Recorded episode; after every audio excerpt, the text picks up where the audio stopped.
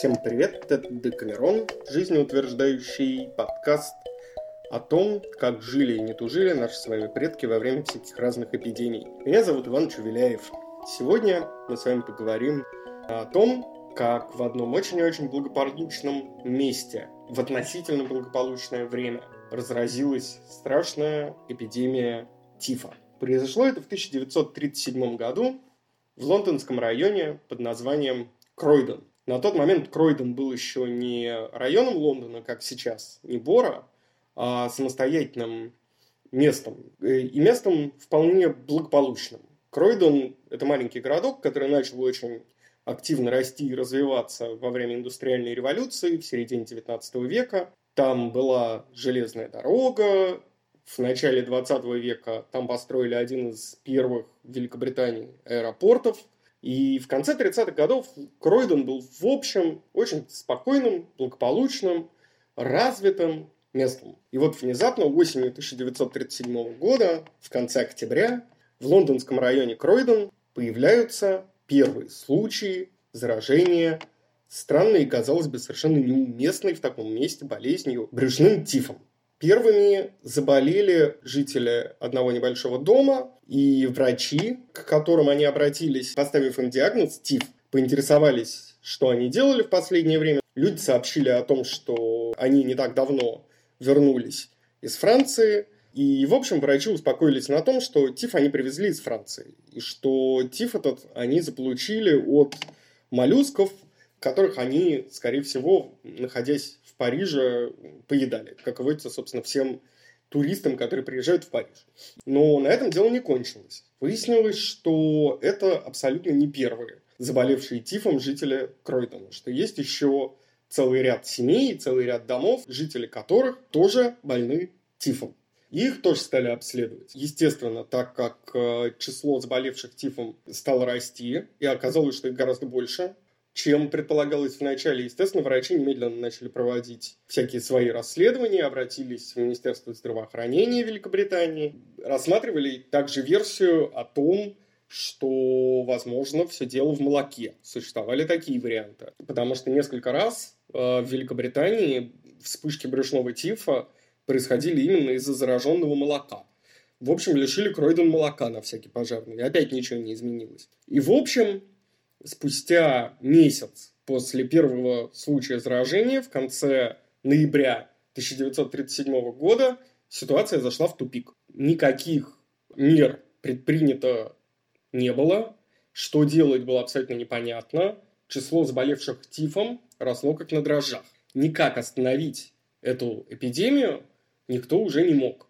В первую очередь, потому что так и оставалось неизвестным, откуда же эпидемия взялась. И тогда местные жители в конце ноября, плюнув на все объяснения, плюнув на все эти расследования очень вяло текущие, официальных властей и официальных представителей Министерства здравоохранения сформировали собственную группу, которую они назвали группа по противодействию распространению заболеванию тифом, и начали проводить собственное расследование. Это были просто местные жители обычные, никто из них не был врачом, но они совместно решили все-таки найти источник э, болезни.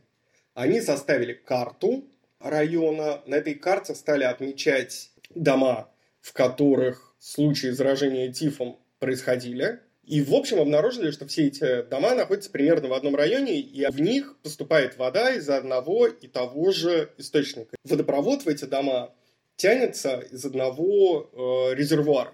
Этими наблюдениями и этими умозаключениями эта группа волонтеров поделилась с местными властями, с врачами и с сотрудниками Министерства здравоохранения. Написали им официальную бумагу, что вот так, мол, так мы нашли источник э, заражения. На что им из Министерства здравоохранения ответили «ха-ха-ха, вы не одни такие умные. Мы это уже все исследовали, все в порядке, вода не может быть заражена, потому что у нас уже очень-очень давно э, во всех резервуарах с водой установлено огромное количество самых разных фильтров. Здесь надо сделать отступление и сказать, что в Англии к середине 30-х годов система водоснабжения действительно была вполне достойная. Вода, в частности в Кройдене, попадала в водопровод из колодца, она была не речная, она была подземная. Из этого самого колодца вода поступала по трубе в специальный коллектор, такой накопитель. В этом коллекторе накопителя она проходила через пять разных слоев очистки, чистили ее углем, чистили ее озонированием.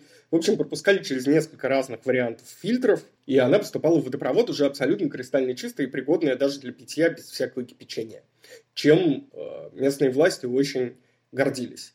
Ответ врачей и чиновников, абсолютно вот этих кройденцев, волонтеров, не удовлетворил они э, написали уже не в Министерство здравоохранения, а уже непосредственно в правительство, пошли выше и стали писать в другие министерства и, в принципе, жаловаться и публиковать в газетах открытые письма с требованием все-таки провести расследование и узнать, что же там с водой. Если все так с водой хорошо, то почему от воды люди заражаются? Расследование все-таки с большим скрипом начали проводить. И выяснилось, что в течение последних полугода никакой очистки уже не производилось. Дело в том, что раз в определенный период фильтры для воды в этих резервуарах нужно менять. Меняли их раз в 8 лет.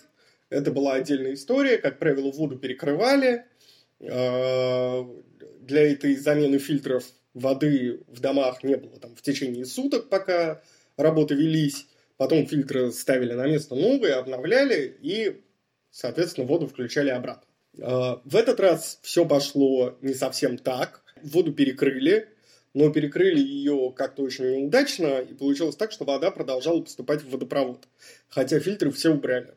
И, в общем, выяснилось, что в этом резервуаре та же вода, что и в обычном колодце, что это обычная сырая вода. Ну и здесь кройденцы не остановились, они инициировали очень шумную, очень громкую кампанию в прессе, начали писать открытые письма, публиковать заметки в газетах, как в местных, так и в лондонских, с требованием провести уже профессиональное, серьезное расследование с привлечением высокопоставленных чиновников, ученых. Они этого добились, и такая комиссия была собрана. В нее вошли действительно люди вполне себе титулованные, в частности, один из личных врачей тогдашнего короля Великобритании Георга V исследованием того, что же происходит в Кройдене, занимался. Эта комиссия начала расследование. И выяснилось, что имело место абсолютно фатальное стечение обстоятельств. Мало того, что вода из колодца попадала прямиком в водопровод, минуя фильтры. Мало того, что эти фильтры вынули, забыв перекрыть воду. Так еще компания, которая занималась этими работами, испытывала серьезные финансовые проблемы и серьезные кадровые проблемы. Из-за этого они нанимали огромное количество людей – не очень квалифицированных рабочих. И без всякой проверки отправляли их вот на такие задания. И вот среди рабочих, которые меняли этот, эти фильтры, оказался один единственный несчастный человек, э, который когда-то давным-давно, еще во время Первой мировой войны, то есть за 20 лет до описываемых событий, переболел тифом. И он думал, что переболев тифом, он, в общем, перестал быть опасен. Именно из-за него вода в этом колодце Кройденском оказалась заражена. За те два месяца бездействия, расследования вялого частного, расследования уже общего медийной кампании, от ТИФа в Кройдене успело умереть 43 человека, а заразиться 341 человек. Тем не менее, это привело к очень серьезным последствиям, в первую очередь для бизнеса, для компаний, которые занимались подобными услугами. А, к ним стали относиться гораздо строже, но в первую очередь это привело к тому, что кройденцы, жители маленького британского города, победили эпидемию сами только благодаря самоорганизации. Им в этом смысле можно только позавидовать и только восхититься. Мойте руки перед едой, носите маски, осталось совсем-совсем немного.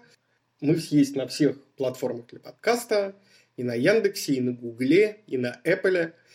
Если вы хотите слушать Декамерон дальше, жертвуйте нам копеечку. По ссылке в описании вы увидите, как это можно сделать. Будем страшно благодарны и рады такой возможности. Это был Декамерон. Иван Чувеляев. Всех обнимаю, всех целую. Скоро все это кончится, не волнуйтесь. Пока.